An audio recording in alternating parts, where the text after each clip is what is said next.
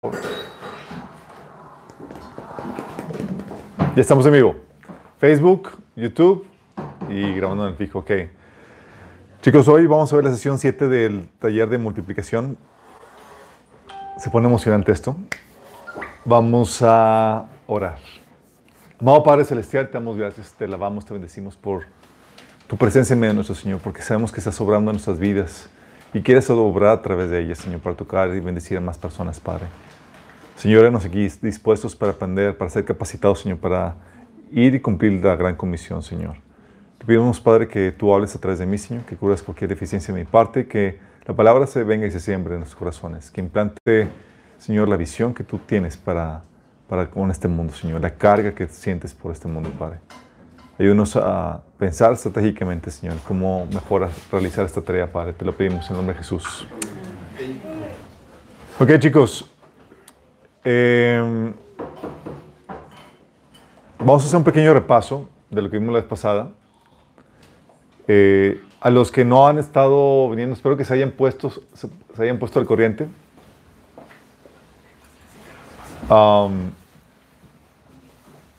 Hoy vamos a ver la sesión de derivaciones y plan de trabajo. Derivaciones, chicos. Está interesante esto. Vamos a entrar a detalle a este asunto de lo que puede surgir o cómo lo que puede derivar de una célula. ¿Sale? Pero vimos eh, el proceso de avance en el embudo de la pasada y quiero darles una recapitulación porque vamos a partir de ahí. Han platicado que cuando se inicia una célula, inicialmente comience como una célula abierta. En la primera fase, buscando ganar a nuevos creyentes.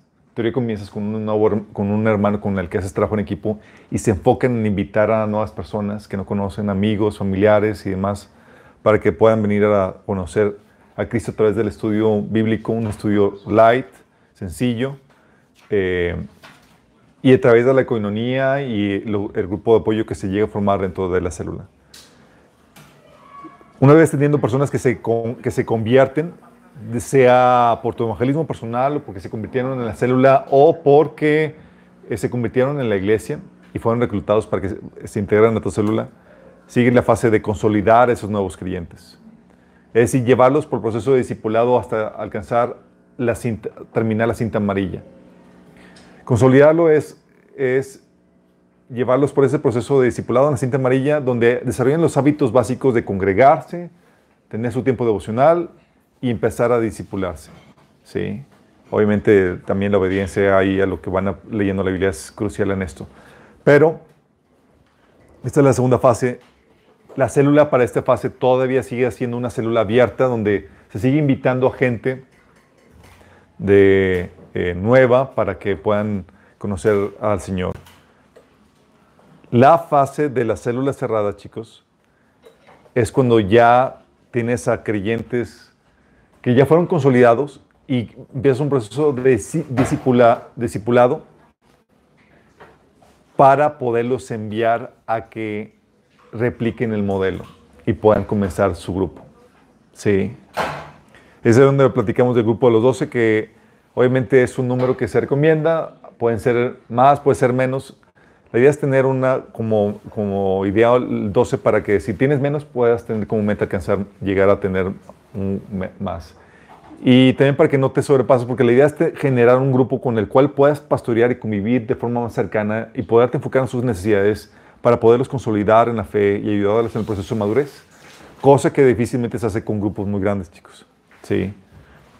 La otra, en esta fase, en la fase 2, se envía y se coachea a los discípulos que ya están trabajando en abrir sus grupos eh, para invitar a más gente.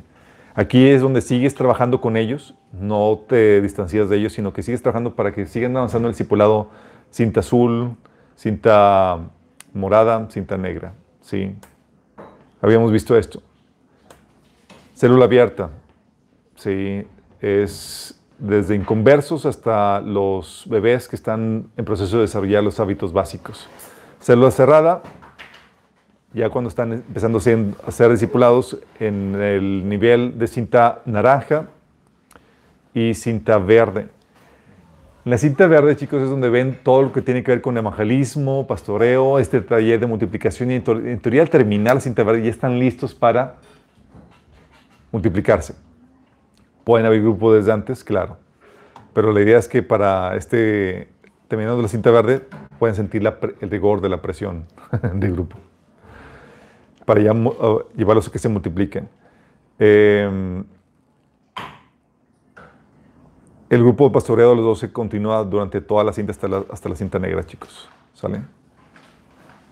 Y es aquí donde quiero que veamos las derivaciones de la célula. Pocas veces pongo diagramas. Este es muy chiquito porque vamos a llenar la pantalla de, de esto. Pero les va a ayudar a esquematizar mentalmente lo que puede surgir de una célula. ¿sí? Porque de una célula pueden derivarse diferentes estrategias o grupos, chicos. Primero tienes una célula y supone que es una célula abierta, están en la fase de ganar y consolidar a los recién eh, convertidos. ¿Sale? Es, eh, de aquí, chicos, hay varias opciones. Vamos a ver cuatro opciones que pueden surgir de la célula. ¿Va? La primera opción. La primera opción es que desaparezca. No. La, Sorry.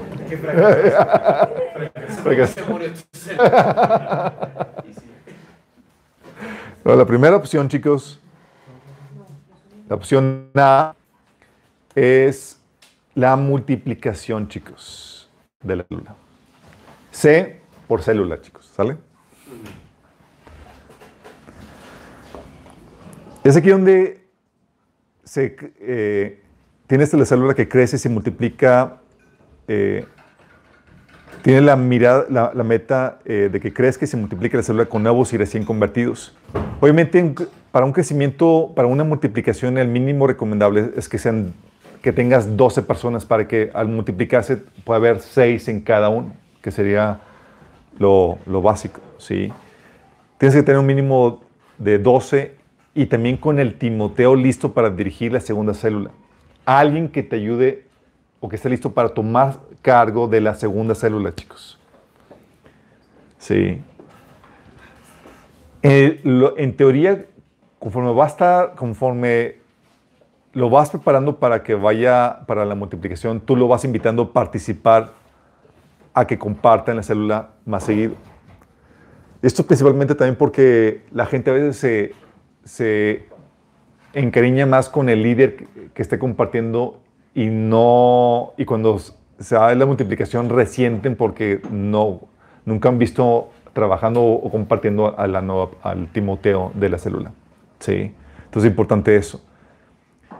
Aquí el Timoteo, eh, ya una vez realizada la multiplicación, dirigiendo la segunda célula, tiene que escoger a su mano derecha, a su Timoteo. ¿sí? Ya se convierte eh, él en líder y tiene que escoger a un Timoteo para que lo pueda, para prepararlo y alistarlo para la multiplicación que se va a dar.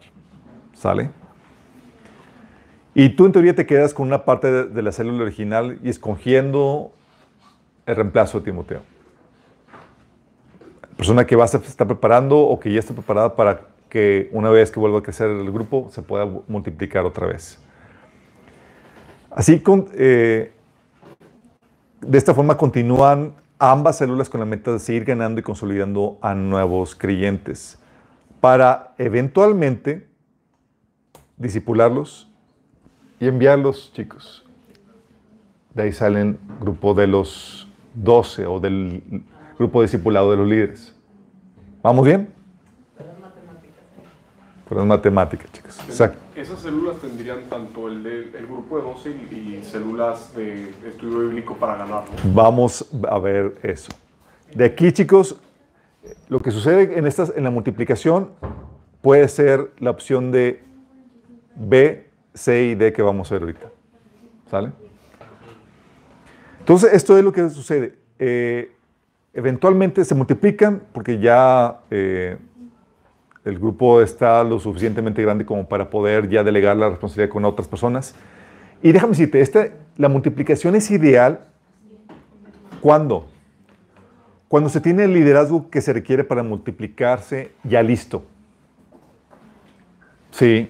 Cuando no, vas a tener que seguir rezagando el proceso de, de multiplicación. Ahora sí tengas 50 gentes. Pues, ¿qué haces? No puedes delegarlo a una persona que aún recién convertido. Bueno, Pablo, a quemarropa sí lo hacía, pero, pero Pablo se apoyaba de los líderes de la sinagoga que se convertían a donde quiera que iba, que ya tienen algo respaldo y, y conocimiento de las escrituras.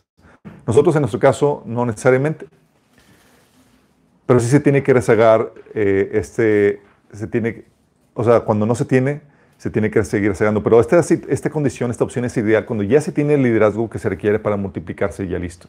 ¿sí? O también cuando quieres compartir tu carga de pastoreo y seguimiento para abocarte a otras cosas. Oye, puedo abarcar a más personas y más, pero cada persona que se integra es toda una carga pastoral porque tienes que darle seguimiento, saber cómo va y demás. Y tal vez tus responsabilidades ya no te dan abasto o quieres abocarte a otras cosas y quieres aminorar la carga.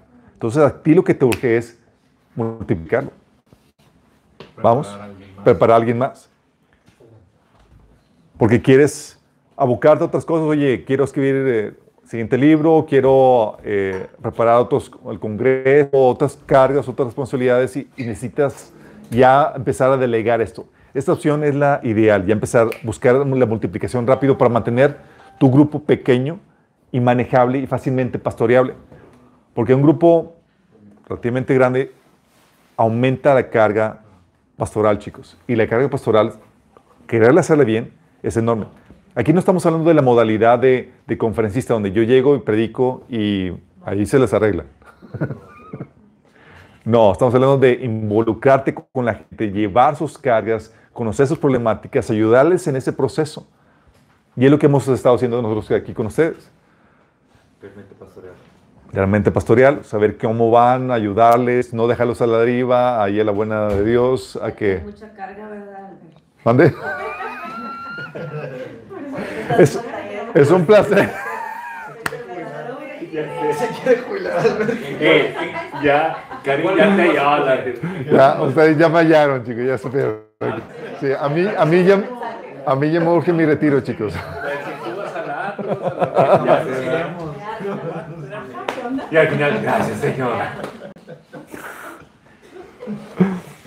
También es ideal, chicos, cuando dentro del grupo que se hay dentro de la, de la, de la casa o del lugar donde se reúnen, ya se, ya, se han formado, ya se han formado subgrupos. Hay gente dentro de un grupo, cuando ya es relativamente grandes, típicamente se forman subgrupos donde, ah, su grupito ya se juntan y demás. Ya están, ya encontraron la sinergia. Los que siempre se juntan aquí, los de, eh, los de Minas Fit, los de Minas Convivencia, etcétera. Entonces, cuando ya hay, ya hay grupos que ya se encontraron afines y demás, ya está listo para multiplicarse. Ya encontraron su, su grupo y es nada más vas a continuar con la reunión y con tu grupito, pero en otro lugar, bajo el liderazgo de Timoteo. Sí. ya, llégale. Yo quería durar 10 años. Yo oyente. Sí. Sí, ya alcanzamos esa membresía. Hay, hay grupos, chicos, digo, eh, ¿Cuál fue la generación, eh, cuál es la generación, la generación que X o Y, o ya no sé cuál, de las que difícilmente se han separado de casa de sus papás? Bueno, hay los millennials. bueno, la idea es ayudarlos a que se independicen y que, y que empiecen a formar su propia familia espiritual, chicos, con, capacitando su propio, a su propio equipo de liderazgo. Entonces, estas son las, estas, las condiciones o los escenarios donde esta, esta, esta eh, opción, la opción A es la ideal a seguir. Oye, ya tengo el liderazgo listo, necesito aligerar la carga pastoral, ¿sí? Hay grupos que ya se han formado adentro o ya es necesario que el otro, el Timoteo, adquiera responsabilidades y se lance. ¿Sale? La otra, chicos, opción es la opción B. Ok, ¿cuál es la opción B? Que la célula continúe abierta. Y a la par se tenga el grupo cerrado de discipulado, chicos. Ahí tienes, ahí estarías adquiriendo dos responsabilidades. Estarías impartiendo el estudio en la célula abierta, trayendo traer a nuevos creyentes, buscando que se conviertan para consolidarlos y a la par estás atrayendo o estás discipulando a los ya consolidados. Sí, estás teniendo dos grupos, el grupo, la célula y el grupo de los doce. ¿Sale?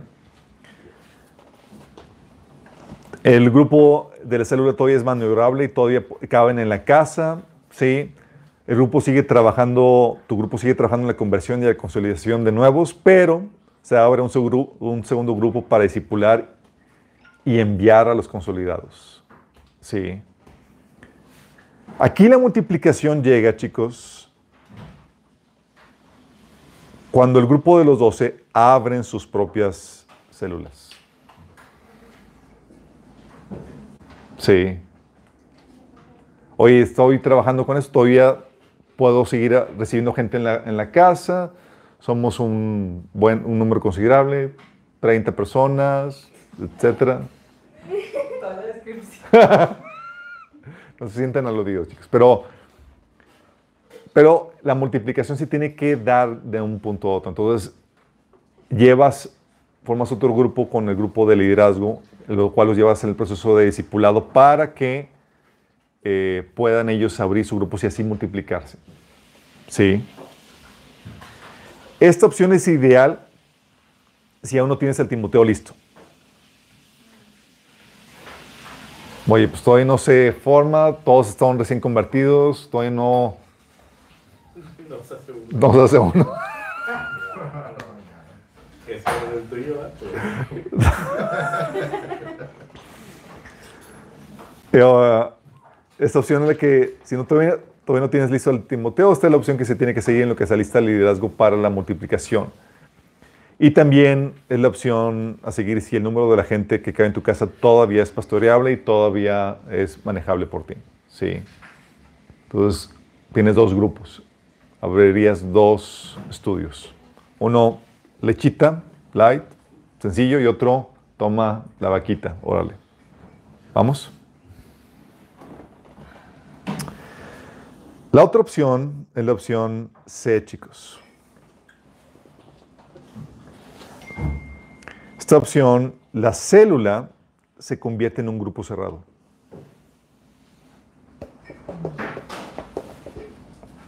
Un grupo cerrado para cristianos enfocado al discipulado.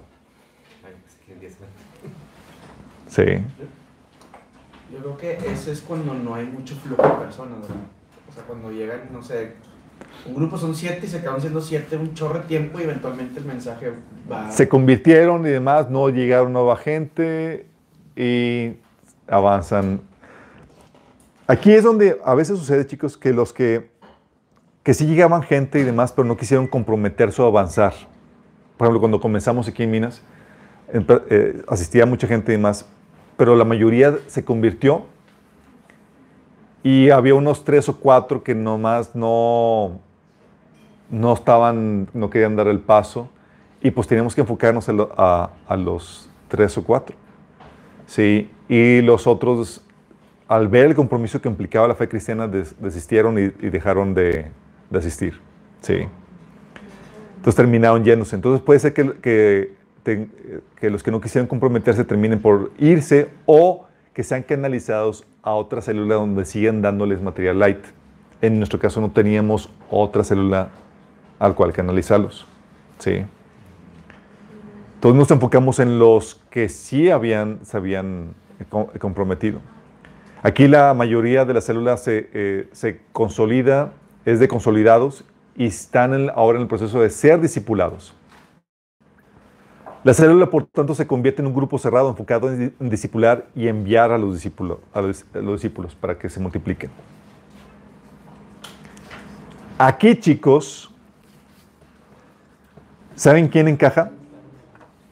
Aquí encajan las células de cristianos que solo reciben leche en sus iglesias, pero no son discipulados con alimento sólido en sus propias iglesias. La C.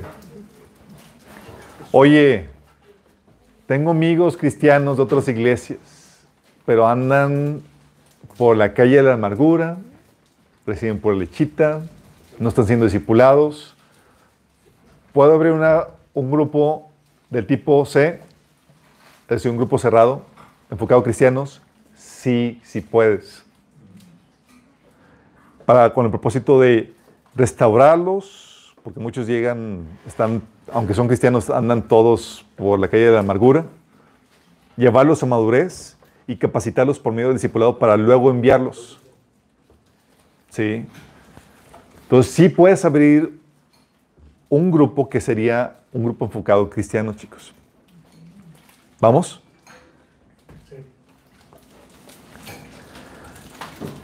Aquí la multiplicación llega, chicos, ¿cuándo? Por medio de los discípulos que eventualmente abren sus propios grupos, células o grupos de discipulado, chicos. ¿Vamos? Oye, ya los llevaste por, el proceso de discipulado y ya los impulsaste a que ellos tomen responsabilidad de otras personas o que empiecen su- sus propios grupos. Ahora, tengo que aclararte algo.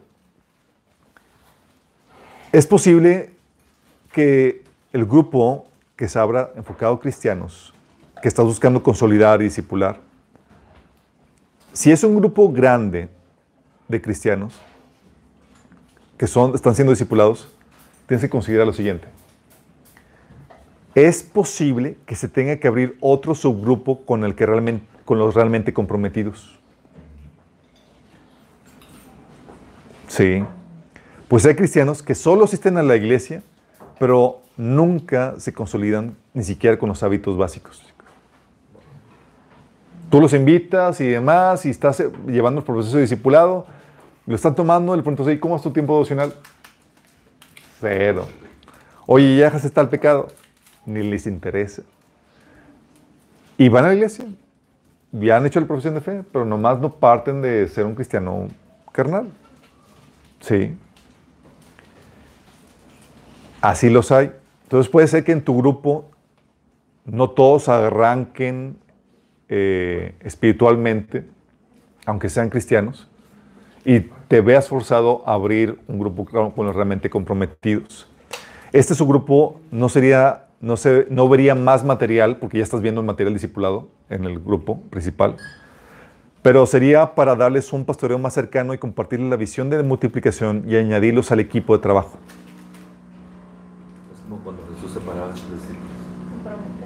Comprometerlos, vamos a, a platicar, eh, si caso, llevar un estudio más pequeño, pero ver cómo estamos eh, y empezar a platicar de la dinámica de trabajo ¿sí? dentro del grupo. ¿Vamos? Grupos de iglesias, chicos. Por ejemplo, hay grupos de iglesias que son enfocados a jóvenes, a cristianos, como grupos de jóvenes o de varones, o etcétera. Típicamente caen en este rubro. Y el pastor es el que ayuda a proveer el discipulado que requieren los, los comprometidos o consolidados. ¿Sí? Oye, sí, ya tienen un grupo de cristianos, de jóvenes o de varones y demás, pero el pastor ha abierto un grupo de, de discipulado o se ha abierto un grupo discipulado por uno de los líderes para aquellos interesados, aquellos realmente comprometidos. Lamentablemente, hay cristianos chicos que nunca se van a comprometer y nunca van a salir de la calle de la amargura. ¿sí? Eh, no, van a- no les interesa avanzar en su camino cristiano y quieren llevar la vida cristiana a la católica. ¿En qué sentido?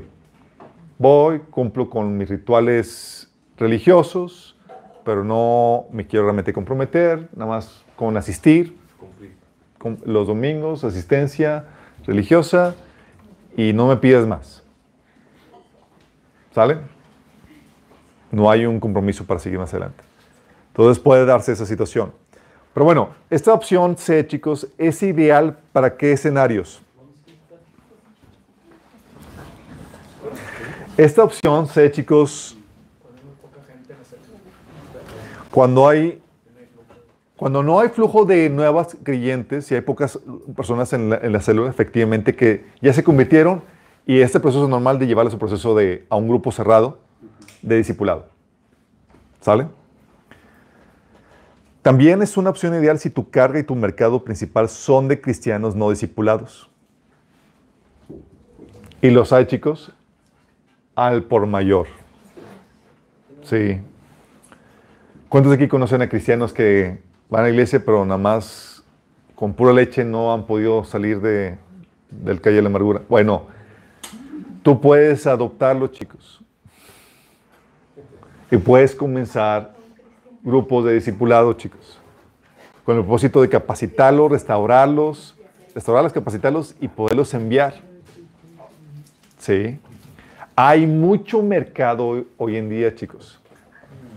De hecho, una de las principales problemáticas de la iglesia es la ausencia de grupos de, de discipulado eh, dentro de la iglesia, chicos, para cristianos. Se han mantenido sobreviviendo con pura leche. Sí. Y no es lo correcto. Entonces, si tu carga y tu mercado principal son de cristianos, esta es la opción para ti. También es la opción si no tienes disponibilidad de tiempo para abrir dos grupos.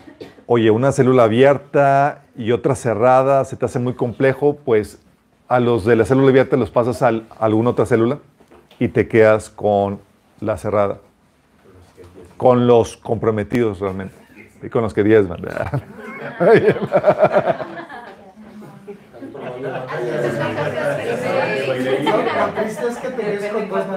Ah, con dos.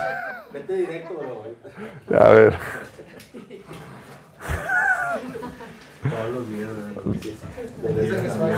Al final vamos a probar quiénes son los comprometidos, chicos. Entonces, si no tienes disponibilidad de tiempo para abrir dos grupos, obviamente tienes que darle prioridad a los ya comprometidos. Sí. Una célula cerrada sería la opción para ti. Eh, o puede ser que tú quieras canalizarlos a una, a una célula de discipulado que ya esté abierta, chicos. Sí. Ah, entonces, si te ha requerido enfocarte, hay personas que por la...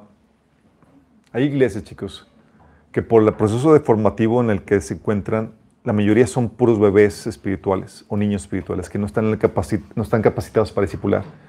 Y lo que a veces sucede es que tienen que abrir varios grupos de discipulado. Si no solamente tienen uno abierto, sino que tienen que abrir varios días a la semana para abarcar las necesidades que hay dentro de la iglesia, hasta que se forma el liderazgo y se pueden multiplicar. Eh, por ejemplo, nosotros tenemos un grupo discipulado los miércoles, ¿sí? donde estamos viendo el material. Y estoy que de ansias por terminarlo para ya llevarlos a que se multipliquen. Pero bueno, es parte de. Uh, entonces la opción C, chicos. ¿sí? Puede ser que, oye, no se añadieron nuevas personas o la mayoría se convirtió y el proceso natural te llevó a que se convirtiera en un grupo cerrado. ¿Sale? Puede ser. Esta es la opción. Y esta es la otra opción, chicos, que no hablamos la vez pasada. ¿Cuál creen? Chan, chan, chan, chan. Que se, se va, dejan a uno y el, que empezó la sola va a abrir otro. Dejan a uno, pues esa es la multiplicación. No, pero en uno se va el mismo. Se, se corre. el otro se corre. Ese, ese llevan, la, llevan a Timoteo, ¿no? En el A. Sí. En el otro puedes dejar un Timoteo y tú dices empezar de cero. Que lo empezó, ¿no? Podría ser. Pero ese eh, cae dentro del esquema de multiplicación. La otra es rentar un local, chicos. O sea, ya no estás corriendo. Sí, y conseguir una franquicia de Hilson. Uh, just kidding. Esa es otra opción válida, chicos, y es la forma típicamente en la que se plantan las nuevas iglesias, en las que se, eh, o en las que se crean las iglesias hermanas. ¿Sí? No estamos cerrados a ella. Eh, ¿Qué es lo que hace, chicos? La célula va creciendo y en vez de multiplicarse, decide Crecer. Seguir creciendo para mudarse a un local. Sí. Esa es la estrategia típica que utilizan para formar las iglesias que típicamente conocemos, chicos. Las iglesias que no son formato iglesia en casa. Empiezan con modalidad célula, sí, y siguen con la modalidad célula, pero a nivel ya local y con más gente. Siguen dando lechita, enfocándose en, en dar un mensaje sencillo para atraer a nuevos creyentes o a inconversos y mantener otra, buscar consolidar a los nuevos creyentes. Típicamente la iglesia, las iglesias se enfocan así, chicos. Por eso cuando vas a una iglesia, el mensaje es algo light, apto para que lo pueda escuchar una audiencia tanto de inconversos como de recién convertidos. Excepto para mí. Except- sí. Todo es- está enfocado en, eh, en la fase de ganar y consolidar, ¿sale? Para bebés o para recién convertidos. Eh, como cualquier otra iglesia normal, el material a impartir sigue siendo leche, apto, como les comentaba, para invitar a nuevos y alimentar a recién convertidos. Es la modalidad célula, pero más grande, chicos. Ahora en un local. ¿Sale? Esta modalidad, chicos, tanto la célula como el local, cuando están en la fase de ganar y consolidar a los nuevos clientes, todo lo que tiene que ver con la estructura es sumamente importante. Cuando somos familia, podamos relajarnos eh, en cuestión de las formas, eh, las participaciones, las contribuciones. Cuando es modalidad ganar y consolidar es- tiene que ser muy estructurado como una maquinaria, chicos, para evitar que la gente se asuste con tales manifestaciones o que se sienta ofendido con tales cosas. Es muy estructurado, chicos. Sí, suele ser esto. Sin embargo, chicos, si quieren disipular los ya consolidados para lograr el crecimiento espiritual y la multiplicación, este esquema se tiene que complementar con el, con el grupo de los 12. Se tiene que jalar para crear a los interesados, a los ya consolidados, para empezar a discipulados, empezar a discipularlos. Por eso en las iglesias también se empiezan a formar grupos de discipulado, aunque hay, eh, aunque se llaman, es como que jalan a los interesados, a los lidercillos y empiezan a llevarlos a proceso de discipulado. Sí, en teoría para darles material más, eh, alimento sólido, material más denso para que les va a ayudar en su madurez y crecimiento espiritual. Y son estos líderes que a su vez, una vez discipulados, abrirán células que alimentarán los miembros a la alimentará de miembros a la iglesia y asistirán al pastor con la carga de pastoreo. ¿Sí? De aquí, por eso te encuentras iglesias que comenzaron en casa. Mayoría han, han comenzado así, chicos. Como la vid, por ejemplo, comenzó en una casa. Y en vez de multiplicarse, llegó un punto donde ya no cabían, en vez de multiplicarse y delegar la carga a otros, decían, vamos a rentar un local. Sí. Sea, es como la B, pero con más gente. Es como la B, pero más- con más gente, exactamente. Es como la B, pero con la B está enfocado en, en- una vez alcanzado el- el límite de la casa, multiplicarse. Sí. Aquí sería un local, no con la idea de multiplicar células, sino seguir consolidando y trayendo gente. Sí. Y Las opciones son buenas. todas las opciones son buenas. No todas son apropiadas de acuerdo a las circunstancias, chicos. Hay una ideal para tu contexto. ¿Vamos? Todos son los líderes que una vez discipulados abrirán las células que alimentarán los miembros de la iglesia y van a asistir al, al pastor con el pastoreo. Por ejemplo, David comenzó con una, una iglesia en casa. Crecieron y se fueron a, eh, a un local. Castillo Rey también comenzó así. Shaddai comenzó también así. Y una vez que crecieron, empezaron a traer a nueva gente y la gente necesita ser pastoreada. pues, Por la dimensión ya no puede ser pastoreada. Entonces abren grupos, preparaban a líderes que abrían grupos en casa y que ayudaran a replicar este modelo en las células. ¿Vamos? Y que siguen llegando nuevos. Y siguen llegando nuevos tanto aquí como acá.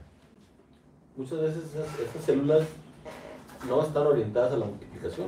No. Realmente es a mantener, a mantener, a mantener en el nivel. Muchas de estas células efectivamente no están, no están orientadas a la multiplicación, están orientadas nada más a mantenerles o darles ese trato personal que requieren. ¿sí? Lamentablemente, la estrategia de muchas de estas iglesias no, no, está, no está acompañada con la estrategia de, de los grupos de los 12, es decir, de los grupos de liderazgo, del pastoreo, Los llevados a Con madurez. la esperanza que te salga. un Exacto.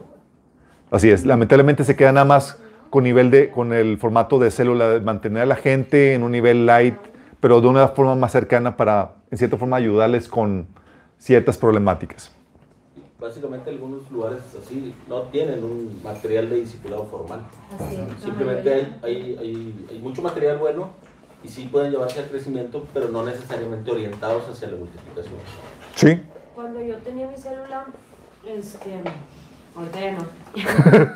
Pero cuando yo tenía mi celular, sí había muchas problemáticas muy fuertes que, que sí necesitaban como, ma- como un mayor discipulado. Y, y como dice usted, o sea, la verdad, bueno, como dices tú. Por este, favor, tú tenme. como dices tú, es que ya no, como dices tú, este, no, creo que muchos líderes nos, no, a lo mejor no se preparan, ¿verdad? De tal manera para poder ofrecer ese, esa, ese conocimiento o esa sabiduría, ¿verdad? A los, a los que asisten a la, a la, a la célula, ¿verdad? A mí me pasaba que yo traía mucho material, eh, pues por fuentes, ¿verdad? Que nos daban allá en el instituto y, y sí pasaba de que, ay, oigan, lean este libro, oigan, eh, nútranse de esto, de esto, de eso, pero no muchos están dispuestos. No muchos están dispuestos. Por eso, por eso la estrategia, chicos, de la célula, para que sea efectiva, tiene que combinarse con la estrategia del grupo de los 12, los grupos de liderazgo, de discipulado. Porque lo que hace aquí, por ejemplo, las, tí- típicamente las iglesias eh, se van a un local y nombran a líderes de célula más o menos preparados, ¿sí? Para que empiecen a dar lechita en las células, mu- multiplicando es- esto, pero sin, sin llevarlos a un proceso de madurez o, cre- o- o crecimiento. La idea es que a los ya consolidados, creas un grupo aparte o cierres el grupo para llevarse a un proceso de discipulado serio. ¿Sí? Sin eso, chicos, la célula- las células puedes crecer en número, pero no en madurez, no en desarrollo espiritual, y vas a tener a un montón de cristianos emproblemados, a un montón de cristianos sin dar solución a, a su, a, su- a- un mundo eh, perdido.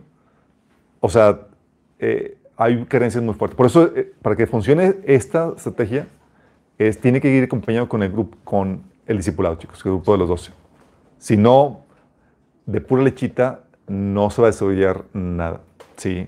Esa estrategia, oye, que estos líderes abrieron su, su célula abierta, pero a los, a los interesados abrieron su grupo también de 12 para llevar los procesos de discipulado, ah, está supliendo las dos necesidades que requiere, tanto para los nuevos, atraer, atraer a los nuevos, como para los consolidados, chicos. También en ese punto donde, se- donde nos podemos complementar como congregaciones, porque las congregaciones más grandes tienen la ventaja o, o el beneficio de que atraen a mucha gente, ¿sí? y luego las puedes canalizar hacia un lugar en donde pueden ser discipulados. Exactamente. Podemos complementarnos. No es que esté mal una, una, una visión o la otra, simplemente tienes que tener claro cuál es tu función en, en- en este Exactamente. proceso del, del crecimiento del reino. ¿no? Sí, no, eh, el cuerpo funciona, el, el cuerpo de Cristo, chicos, no está limitado a una iglesia o una denominación. Es el conjunto de todas las iglesias alrededor del, del- del-. Por eso utilizamos, oye, alabanza de, de Hillsong, eh, teología de la iglesia presbiteriana, eh, escatología de la iglesia bautista, etcétera. Pero también eh, el trabajo. Y dentro de, de las iglesias tenemos la, tenemos la problemática de que sí, muchas atraen mucha gente, pero no tienen el material discipulado y otras sí lo tienen. Sí, y otras tienen el material discipulado, pero no tienen a la, el flujo de gente a, eh, que se- eh, a quien darle. Sí. Algo que me parece delicado es, una, o sea, si no lo tienes, pudiera ser no un problema tan grave. El problema es que ni siquiera lo veas. O sea, si hay una congregación que no ve que le hace falta eso, eso sí está grave, porque hacia dónde van las personas que están ahí, ¿verdad? Como dices tú, o sea, Porque que los el material, líderes, pero no nosotros sí nos hablaban a los líderes y nos daban un discipulado, ¿verdad? Pero sí era muy ocasional, no, no era continuo. Entonces, pero pues ya yo creo que depende de cada líder también como prepararse, ¿no? Y, y documentarse y indagar. Fíjate que para Ah, eso es- tenemos es- es- Comercial. eh, Minas y City. Ah, Minas, ah, sí, por cierto, tenemos Minas Institute también para formación, chicos. Ayudar a las iglesias con, este, con esta deficiencia de material de discipulado. Eh, la idea es que, oye, no sé cómo o cómo, qué material, tenemos el, el Minas Institute y les damos ahí el certificado de capacitación para, para eso. Eh, pero tiene que ser una, para que funcione esto, tiene que ser- combinarse la célula abierta con el discipulado por discipulado bien en serio. No es algo esporádico, te voy a dar material. Afortunadamente dices, oye, mi pastor no me lo da, en el cuerpo de Cristo está el material y no tienes que limitarte a lo que te da solamente tu iglesia. Hay gente y hay pastores que te asustan, que dicen, no, solamente lo que te damos aquí y no vayas a nadie más. No caigas en esa trampa. Nadie, ninguno de nosotros como líderes tenemos el monopolio del reino de Dios. Y el Espíritu habla no solamente a través de mí, sino a través de sus hijos a lo largo y ancho del cuerpo de Cristo. Y tienes que exponerte al material de otras personas, inevitablemente. De hecho, a veces la hipocresía se saca, sale algo así cuando te dicen que no te expongas al material de otras personas y tiene una librería en la iglesia. Ay, sí. Sí, ¿verdad? Que tienen muchos libros de todos. Pero bueno, a lo mejor cuando, cuando dicen ¿Un eso es con, con ánimo de, de a lo mejor proteger a la misma gente para que no empiece a agarrar doctrinas. Pero los libros, hay libros que venden dentro de la librería que están bien... Sí. Lo tí- típicamente, chicos, la, la problemática es el celo en ese sentido, este, es, es por el miedo que la gente se les vaya a ir. Y cuando vives del ministerio, chicos, cada persona representa un ingreso a, a- a la Pero gente. pensando bien, para protegerlos, enseñarles a discernir los mensajes. Por eso la idea es, la- lo- a lo que apostaba Pablo y lo que nos enseña a apostar a nosotros es a la madurez del creyente, chicos. Pablo le decía, por ejemplo, a los profetas, decía que los demás, que uno profetice y los demás juzguen. Él, porque sabía que había profecías que, que- que nada que ver, pero él no prohibía eso. Él apostaba a que, a que supieran discernir. Sí, porque po- riesgo siempre va a haber, chicos. Y protegiéndote, encapsulándote en una burbuja, no te va a proteger. Pues es responsabilidad de cada creyente, ¿no? Yo. Sí, pero desgraciadamente la cultura mexicana no. No. Sí. Bueno, y también los hábitos básicos son indispensables, porque aunque seas nuevo, si te devoras la Biblia en tu primer año, ya, le- ya vas bien, ¿verdad? Así es. Por eso cuando dices, oye, eh, no, yo confío en mi pastor. No, tienes que leer la Biblia por ti mismo. ¿Sí? Ok, esta opción, chicos, ¿cuándo es ideal? ¿Cuándo creen, chicos? Bueno, le voy a decir cuándo no es ideal. Esta ideal, esta opción no eh, queda descartada en tiempos de persecución. Olvídate. En tiempos de persecución, tachada. Se cierra todo. Sí. En tiempos de COVID, en tiempos de persecución, de pandemia, no es opción, chicos.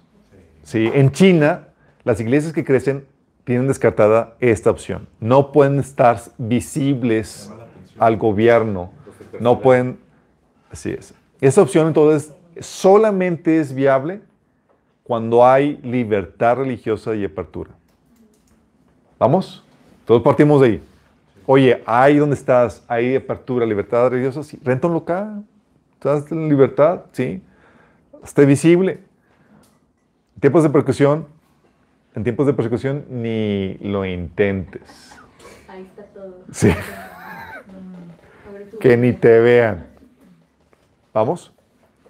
De hecho, lo- eh, le voy a pasar eh, un video la próxima semana donde es- hablan de, de este, lo que les he comentado de estos, de este pastor o, o predicador eh, americano que fue a, a capacitar a unos líderes chinos, donde ellos, por medio de esta red celular, eh, entre todos, pastorean a unos 5 millones de personas. Pero, ¿dónde están? ¿Dónde están? No tienen eh, un, Un local donde, no, simplemente son redes celulares, chicos. Sí. Entonces, queda descartado en tiempos de persecución. Sí. Pero esta opción es ideal cuando la dinámica del grupo y del equipo de trabajo son el imán para atraer gente y temes que dividirlo pueda ocasionar que se pierda ese ímpetu. Hay situaciones donde, ¿sabes qué? Se ha armado tan bien la dinámica con el grupo de trabajo, con las personas, que es lo que está atrayendo a la gente. Dividirlo, cortarlo, no es la opción porque podrías cortar eso. Y, y eso obvio que el Señor está dirigiéndolo, la, dándole dirección para mudarte a un lugar para, para propiciar eso. Sí. Eh, hay situaciones donde no es una persona, chicos, es toda una combinación de personas lo que hace que, que se vuelva atractivo el, el grupo. De separarlo, dis- distribuirlo, se, se, se rompe el, eh, el ingrediente o la... Se deshace la receta para traer eso. Entonces hay episodios que son así. También esta opción es ideal cuando se tiene un grupo de personas comprometidas para of- ofrenda, con ofrendas, con, con lo que se requiere económicamente, que está dispuesta a ayudar con las nuevas responsabilidades económicas de la iglesia, porque mantener un local, chicos, puede ser una carga dificilísima de llevar. Sí. Esto lo pudimos ver, muchas iglesias cerraron, por ejemplo, durante el tiempo de COVID porque la gente no se congregaba y no fluía suficiente eh, ingreso para mantener el local. Y es la renta local, la luz, en Monterrey el clima, sí, los servicios, o sea, es, es una maquinaria, chicos, donde, eh, o sea, bajita la mano, llegan a ser, o sea, algo barato, 20 mil mensuales. Bajita la mano, Una chiquita. ¿verdad? una chiquita. Al 20. Como de Sí, es de 20 para arriba, chicos, mensuales. Entonces, oye, hay gente comprometida, hay gente dispuesta, está fluyendo el flujo para dinero para eso. Brutal. Sin obviamente, sin tergiversar las escrituras para sacar dinero a la gente. Oye, si, me estás, si te estás viendo tentado a enseñar el diezmo cuando sabes que no es o no aplica, Así está demasiado malaquía. así todo. Tal vez no es la opción. Una familia que se dio cuenta eh, que el diezmo no aplicaba el Nuevo Testamento le, le reclamó al pastor, ¿y por qué lo sigue enseñando? Es que si no lo enseñamos, la gente no da, no sale. Y no sale no para enriquecerse, para cubrir las necesidades que se requieren en esto. Entonces, apenas la gente con sentido de, de condenación, de que me estoy robando a Dios, o con la promesa de que Dios me va a bendecir, la vent- va a abrir las ventanas del cielo para bendecirme económicamente, es la única forma en la que da. Como la, la prosperidad. Ah, más o menos. Es una combinación de condenación y, y promesa de riqueza, sí, tal vez. No, o sea, la iglesia que es prosperidad, algo así que es. No, la de la prosperidad. Pastor sí prospera. Acá, es para mantenernos así. Sí. ¿Es cristiana? No la conozco, bueno, pero. Pero bueno, si hay el flujo de- y no, te estás, no estás torciendo las escrituras para poder eh, recibir el ingreso, adelante. Dios está abriendo las puertas para, para, para ello. Nosotros, por ejemplo, cuando estábamos pagando el hotel, y a veces Dios provee lo necesario para eso, teníamos el flujo suficiente para pagar el hotel sin, sin manipular las escrituras, sabiendo que es una ofrenda de más. La gente estaba eh, por voluntad propia diezmando y dando de más, y podíamos pagar el hotel y podíamos pagar eso y más. 20 mil pesos Sí. por domingo. No, no, no, Una no. vez al mes. Ay, no me acuerdo cómo está. Cómo está. Ah, Sí, bro. O sea, dos, cuatro, seis, 80 mil pesos mensuales. No, pero era una vez al No Era una vez. Ah, La reunión era una dije, vez al mes. y dije, yo quiero No, no. seguir ahí. si mal no recuerdo, eran, eran 7 mil eran siete mil pesos mensuales. No, bro. No, no, no. Por- Hay que checar ese Ahí, ahí te- ahí te- ahí- una vez dice el balance, ¿te acuerdas? Mejor cuando ibas tú, Tavo, Sí. diezmabas y se contaba eso. Sí, sí lo creo. Sí lo creo. Pero, pero bueno, se tiene que considerar esto, chicos. Sí, ¿se puede dar el salto? Sí, se puede dar el salto. 7000, ¿qué estamos haciendo aquí? Ah, A ver, ¿quién da,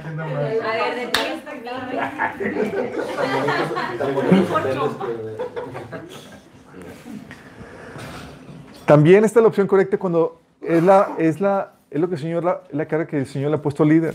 Sí, hay veces donde el Señor, la, ¿sabes qué? Esto es lo que el Señor me ha marcado. Si el Señor ha marcado, adelante. Sí. Es algo que Dios pone en el liderazgo. Eh, oye, ya estoy rentando local y demás. Fabuloso. Eh, pero déjame decirte que desde que ya tienes un grupo de, de consolidados, grupos de líderes que están siendo discipulados, lo que tú ya estás haciendo es, es iglesia, chicos. Sí. Y es algo que debes de tener en cuenta. No tienes que considerarte iglesia si ya, si tienes un local. La iglesia es ese grupo de creyentes que se reúnen. ¿Sale? Entonces, para que lo consideres en, eh, a cuenta en eso. Entonces, son, son las opciones. Pero si te das cuenta, todas parten de la célula. ¿Ya se ubicaron? Entonces, oye, ¿por cuál opción irme? Tienes, puedes prenderte o puedes ver la- las diferentes opciones a considerar de acuerdo a tu contexto y demás. Sabes qué es lo que, lo que merita. Vamos. Entonces, vamos a buen tiempo. Excelente. Em, y eso nos lleva al plan de acción, chicos, para comenzar.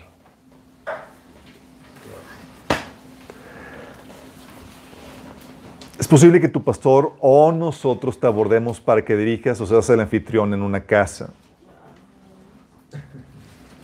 Pero aún así es más fácil trabajar con gente que ya tiene la inquietud, el gusanito, el deseo, chicos. La chispita. ¿Quién fue el primero en llegar?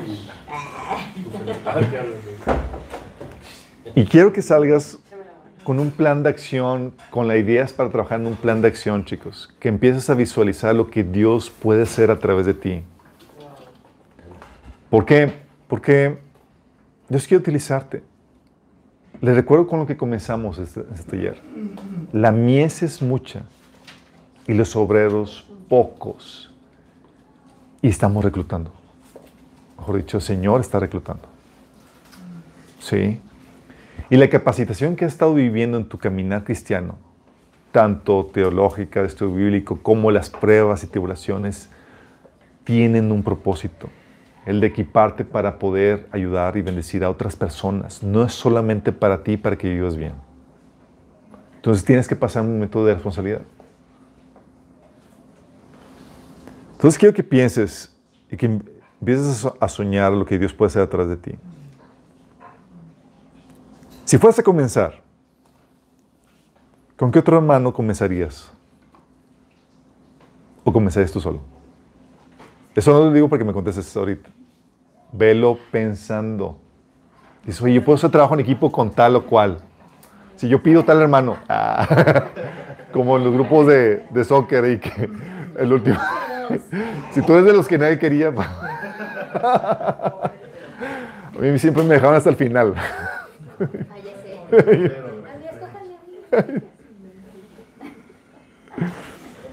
¿Con qué hermano comenzarías o comenzarías tú solo? Sí. ¿Qué rol tomarías?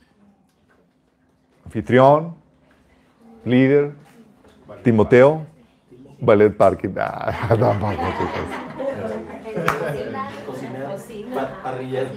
parrilla. Yo empezaría con Gustavo, yo predicaría y él, el de finanzas. El de finanzas. Que paga el salón. Que nos pague. Ay, bueno, yo estoy seria. No, puedes conseguir algo. ¿Comenzarías solo una célula?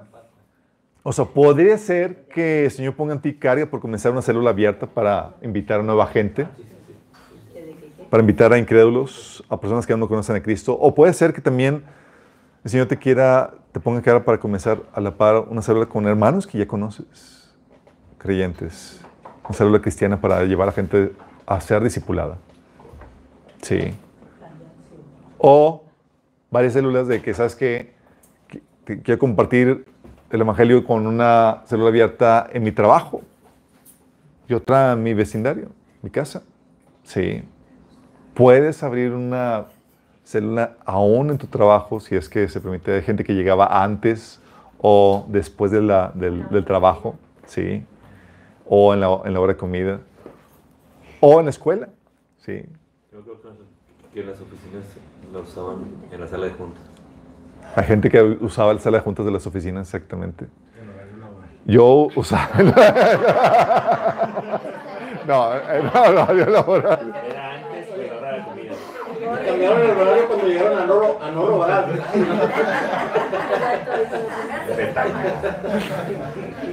Por ejemplo, yo cuando comencé, eh, abrimos células en la escuela, en los salones de la escuela.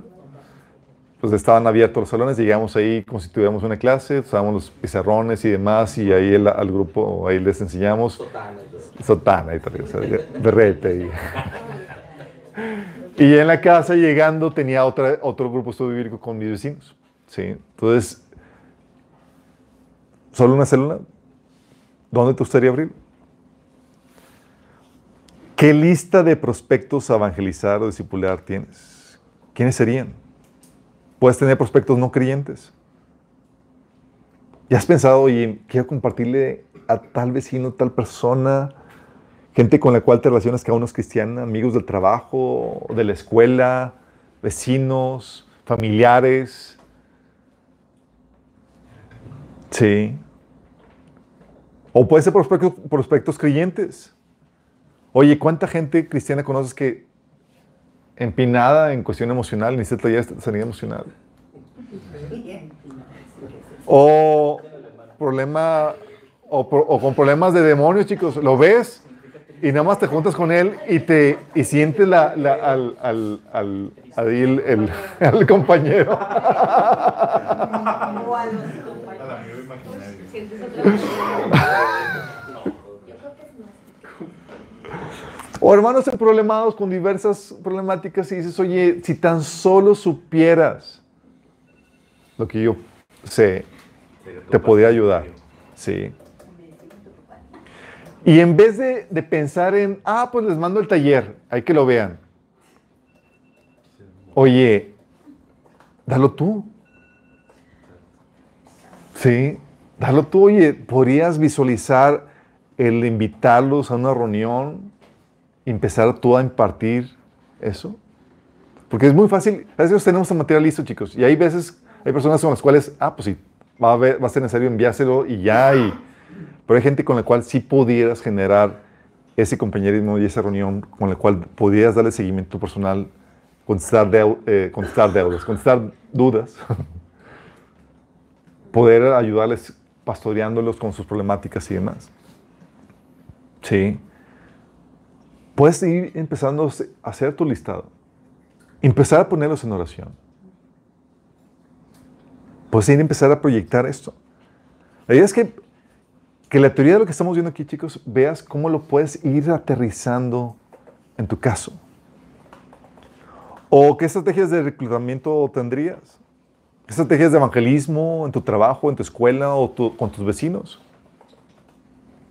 En la escuela, por ejemplo, yo eh, en el taller de evangelismo, en teoría este taller vendría a ser hasta después del... eh, eh, el taller de evangelismo estaría antes de este, pero ahí platicamos cómo en mi deseo de buscar eh, compartir el evangelio a, los, inconversos en la escuela, voy a desarrollar la estrategia de las encuestas.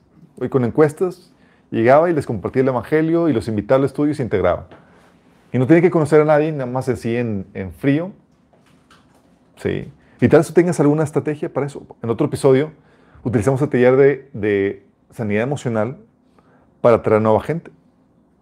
Y funcionaba de maravillas, porque la gente, si alguna problemática tienen hoy en día, es la cuestión emocional. Y, oye, un taller de sanidad emocional para, eh, se adapta muy bien para eh, incluso inconversos, chicos. Sí. ¿Qué estrategia utilizarías de reclutamiento para atraer gente? ¿O qué estrategia para atraer a los ya cristianos que no están siendo discipulados? Sí. ¿Qué ideas se te ocurren para hacer eso? ¿En qué lugar te gustaría impartir el estudio? Así como que te venga la idea, ah, pues lo podría hacer aquí. Wow, en este lugar. O podría comenzar en la casa de mis papás o, o en la font. Aquí está abierto, chicos, aquí pueden venir.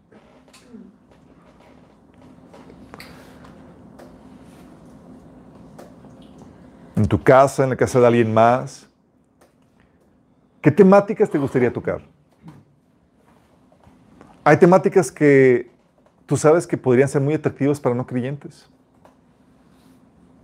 Algo que les comentaba es que en la plática Yare que tuve con, eh, que tenía con Yare me platicaba de que en episodios que se juntaba con sus amigas mencionaba algunos asuntos de la cuestión emocional, las luchas emocionales que tienen las mujeres, cuestión de romántica y demás.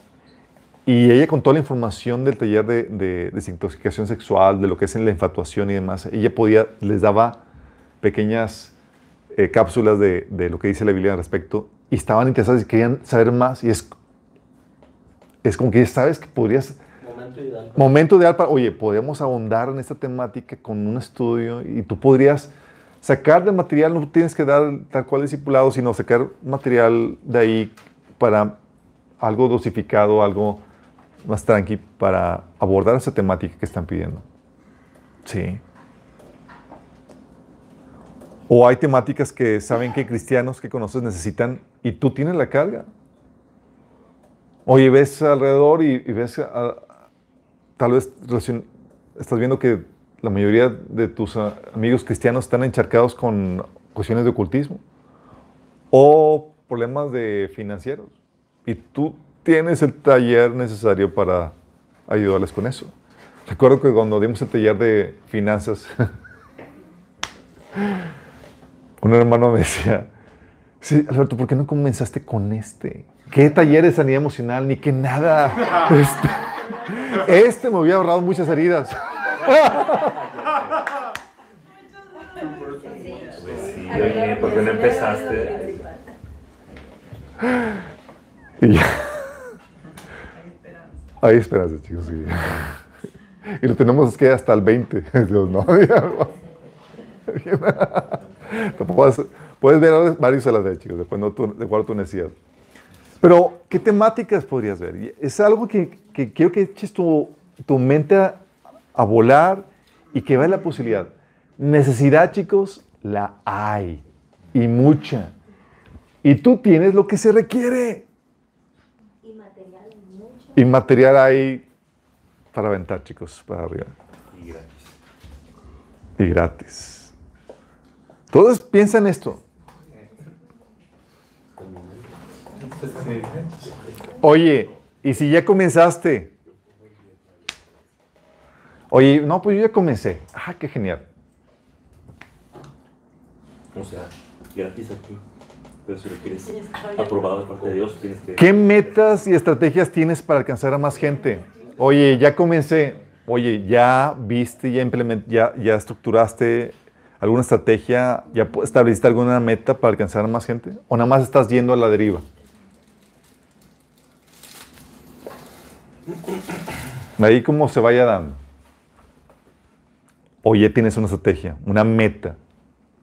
Porque, oye, qué triste que las metas nada más las apliquemos en el trabajo y no en lo más importante que es en el reino, chicos. El trabajo. Nuestro trabajo es mucho más importante. Oye, ya estás haciendo trabajo de equipo con tu, con tu, oye, con tu Timoteo. Aquí me faltó uno. ¿Ya estás haciendo trabajo en equipo con tu Timoteo? ¿Están cinco? Ah, sí. Bueno, se lo, me saltó. Ok. ¿Cómo lo vas a hacer para llevar a su madurez? A los, oye, a los que ya estoy, ¿cómo los llevo, los canalizo, los incentivo? Para que puedan ser discipulados y que puedan tomar las cosas en serio. ¿O qué medidas piensas implementar para lograr la multiplicación de tus discípulos?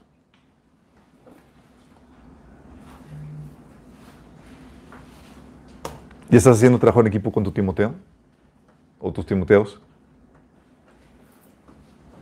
Son cosas que tienes que considerar si ya comenzaste.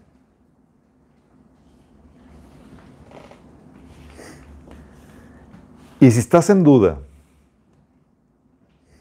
porque hay cristianos que vienen con la idea de recibir y estar cómodos toda su vida, chicos.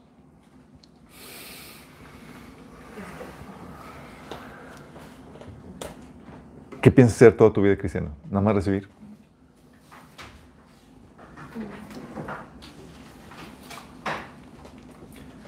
No eres cristiano entonces.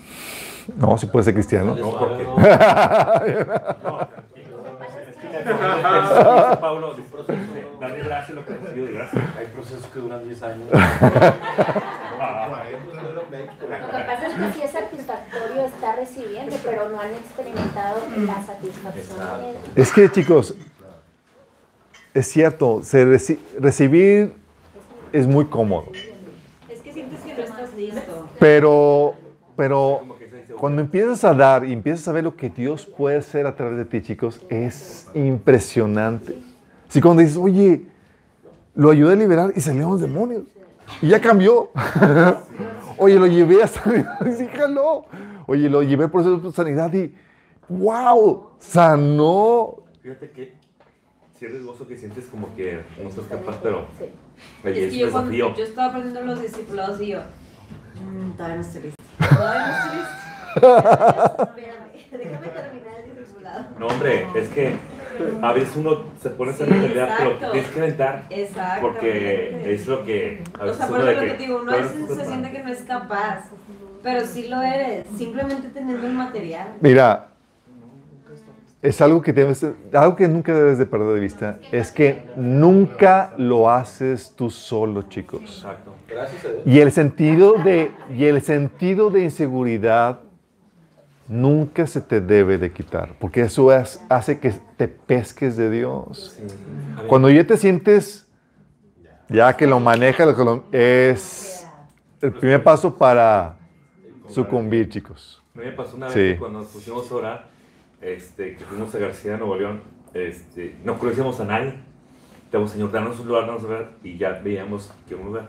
Última hora, me da cuenta que el Señor me dice, no, vayan allá. Oye, pues no conocíamos a nadie, y pues con un megáfono. Vecinos, este, venimos, estamos aquí, porque estaba un pirul. Estamos aquí debajo del pirul para que vengan, se va a compartir la palabra de todo, uno, dos. Y no, de rato ya teníamos que, como que nos prestaron un, tejabancito y ahí cupimos, pero sí es un desafío porque tú, nadie viene, señor. Pero, y pues ahí dos niños, pues está así con la palabra y, y ya está aquí ya. Pero sí es complicado. Así. pero, fíjate que no estaba tan preparado como hoy. Pero eso es donde tienes que pensar, chicos. ¿Qué pensé con, todo, con toda tu vida cristiana? O sea, ¿por qué el Señor te salvó? Dice Primera de Pedro, capítulo 2, que si tú no le añades a la fe conocimiento, excelencia, eh, amor, amor por el prójimo, etcétera, para producir fruto, a ti se te ha olvidado que tus pecados han sido perdonados y que tienes una deuda con tu Creador. Y el Señor espera de ti fruto y mucho Taller de fertilidad. taller de productividad. De hecho, ahí hablamos acerca de eso, chicos. El cristiano tiene que ser productivo, sí. El Señor no te salvó nada más para que estés de bonito. Invirtió en ti y espera retorno. Como la parábola de los talentos. La parábola de los talentos. Señor, aquí está, Señor, lo que me diste. Y que le dijo al que no, al que no le dio nada, al que no multiplicó nada. Siervo inútil y flojo. ¿Digo flojo? ¿O lo estoy inventando? Chuy 1.24. Chuy 1.24. Perezoso, ¿verdad? Le dijo. Adicional a eso, en el entendido de que vas a seguir llevando tus procesos. Ah, sí, claro. Hoy hay gente que va y- que así es. Porque hay gente que piensa que solamente recibir y nunca dar, chicos. O solo estar sentado. Y piensan que nunca va a estar listo porque dicen, "Oye, estoy batallando con esto, o, o tengo mis luchas, o tengo mis debilidades y demás. Mira, siempre va a haber, chicos. Estamos aquí. De hecho, está a otro nivel de, de pruebas. Así es. Nunca te vas a librar de las luchas. La vida cristiana se caracteriza por una lucha continua desde que naces de nuevo hasta que partes con el Señor. Sí. No serán las mismas áreas, pero siempre va a haber una lucha continua. El Señor quiere enseñarte a pelear la guerra espiritual. Pero el Señor no te da solamente para que te lo guardes, sino para que des. No para que estés sentado. O sea, a gente, o sea, piensas estar como un eterno estudiante sin nunca llegar a ser maestro. ¿Cuál fue el reclamo del autor de Hebreos a los hebreos, chicos? Debiendo ser ya maestro. ¿Y quieren ser? Hace tanto que son creyentes que deberían ser maestros, deberían estar enseñando a alguien más. ¿A ti te quería esa, ese reclamo?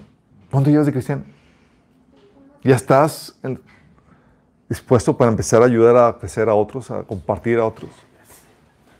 Mira, el Señor, algo que compartí en, en el grupo de varones hace, que fue el año pasado, sí, es que el Señor o te quiere levantar para que dirijas una iglesia o para que seas columna en la iglesia. Y columna en la iglesia es ayudas en el proceso de pastoreo y discipulado, chicos. Diriges esa familia, un grupo, un pequeño grupo de familia espiritual, dirigiendo estudios para nuevos o ya consolidados. Pero es que tú a- contribuyes a eso. Porque el pastor no puede darse cabida con todo. ¿O por qué crees que el Señor dejó aquí a la iglesia, chicos? ¿Para qué nos dejó aquí?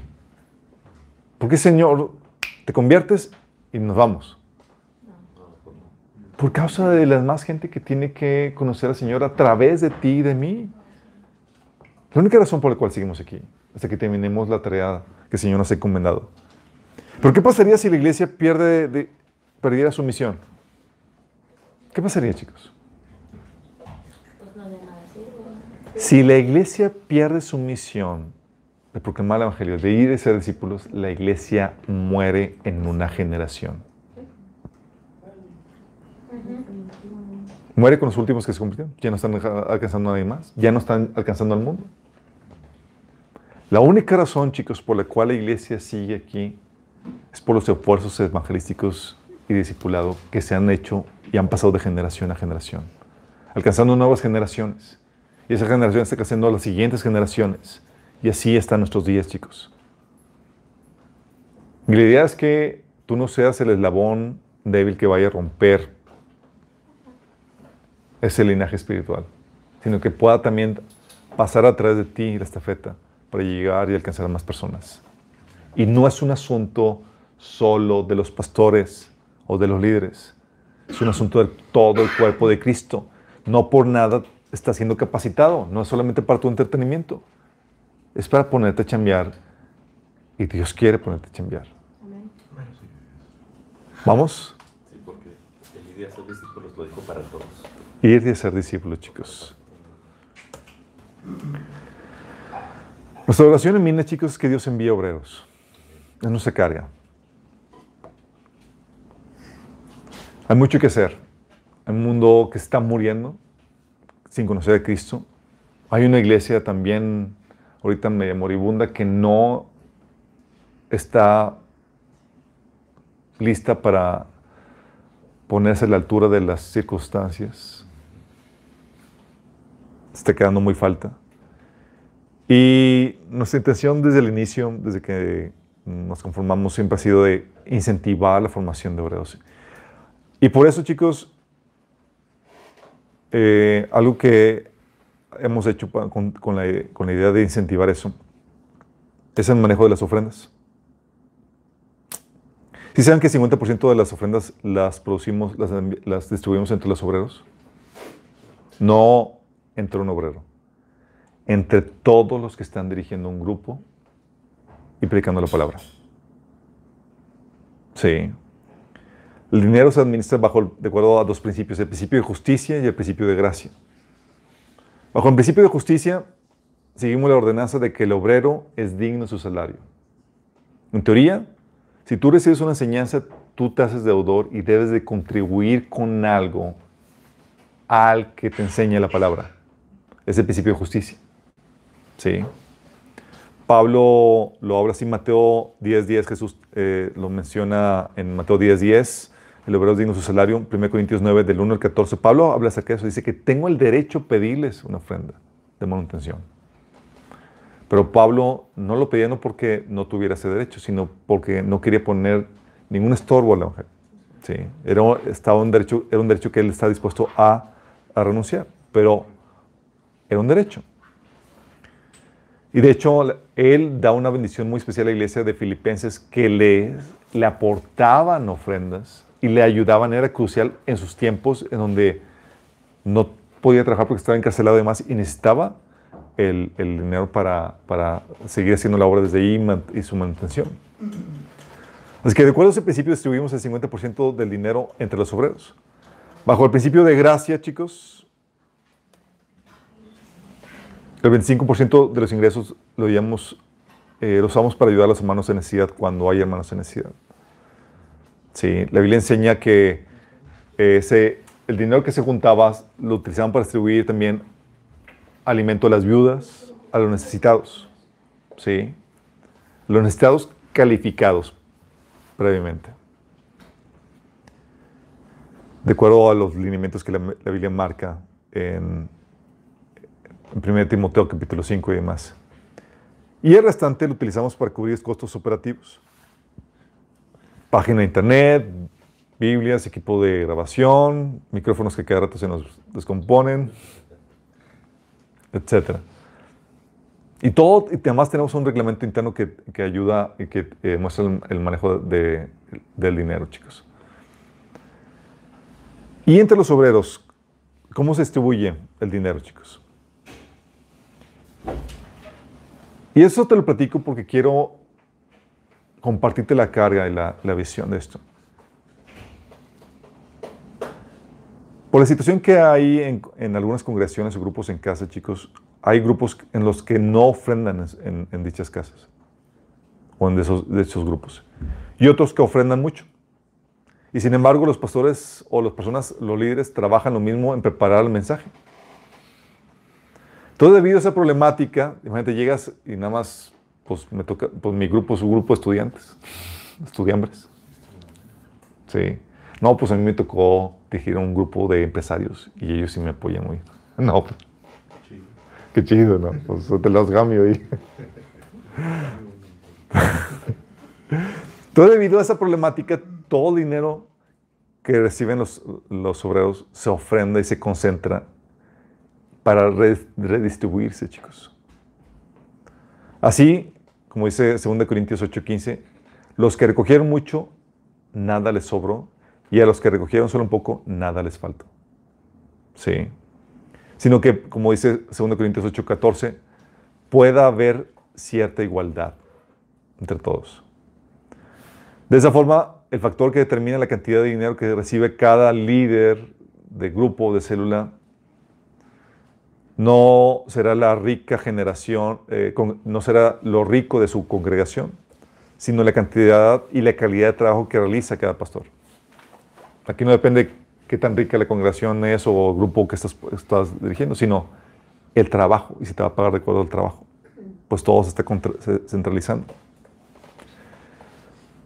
Y por eso tenemos cortes ministeriales cada mes, chicos, en donde cada, a cada líder se le da cierto eh, eh, puntaje de acuerdo a qué tantos grupos tiene abiertos. Ah, pues yo tengo dos, tres grupos que estoy discipulando, estudios y demás. ¿Qué tanta gente está siendo pastoreada? Se te asigna un puntaje de acuerdo al número de, de líderes o de personas que estás pastoreando o enseñando. Oye, ¿Cuántas personas nuevas están... Ay, se me olvidó. ¿Cuántas personas nuevas están siendo evangelizadas? ¿Sí? ¿Cuántos de tus discípulos se han multiplicado? Otro puntaje. Se va añadiendo. ¿Transmitiste, publicaste el audio o video de los estudios? ¿Lo hiciste público? ¿Optimizaste tu trabajo para hacerlo abierto a más gente? Se te da otro, otro, otro puntaje creaste nuevo material. Oye, estoy haciendo nuevos estudios que pueden ser utilizados por otros de mis hermanos. Otro puntaje. ¿Estás monitoreando el avance de cada uno de las personas que están en tu grupo en cuestión del discipulado? Otro grupo. Porque hay gente que ni siquiera sabe en qué situación está. ¿Sí? Ya terminaron cinta eh, azul y tú ni en cuenta. O estás apartando también un tiempo para orar por cada uno de tus miembros. Otro puntaje. Y cada mes hacemos un reporte y se distribuye el dinero que se ingresa aquí, chicos, de acuerdo a eso. ¿Con qué finalidad? Con la finalidad de incentivar el trabajo de cada uno de ustedes. Y con la esperanza de que en algún punto, si alguien, digo, y con la esperanza de que también la gente se incentive a dar, porque saben que está utilizándose el dinero como debe ser. Al final, todo el dinero para el pago obrero se distribuye en forma proporcional de acuerdo a los puntos que obtuvo cada, cada pastor, cada líder. A los diáconos incluso se les otorga un punto por su trabajo, como si estuvieran dentro eh, en un grupo, de la misma manera que otros servidores. A las personas que se congregan en otras iglesias, pero que tienen grupos a los que les imparten nuestros estudios, también se les paga. Pero solo si dicho pastor o líder ofrenda en minas. La meta de esto, chicos, es que hay obreros de tiempo completo. La mies es mucha y los obreros pocos. Lo ideal y lo más eficiente para la expansión del reino, chicos, es que haya gente dedicada a tiempo completo. ¿Saben? Los que manejan eh, las iglesias, eh, los grupos en, celulares, eh, a los líderes que tienen 12 células, les- los contratan ya como obreros completos. 12 células. ¿Eran 12 células o 10 células? No me acuerdo. Les los contratan como obreros tiempo completo por todo el trabajar que implica. Sí. Sí. Pero por lo mismo, chicos. Porque preparar el estudio, el impartirlo, el pastorear a la gente y demás, ayudarle con sus procesos, el trabajo realmente pastoral, chicos, es una friega. Hay gente que me dice, oye, ¿tú ustedes tienen una, una mega iglesia? No. Yo no. O sea, que haya muchos obreros que tengan sus grupos y demás. Porque con los poquitos a veces siento que apenas, sí, me doy abasto. Y se me pasan algunos. Hay fila.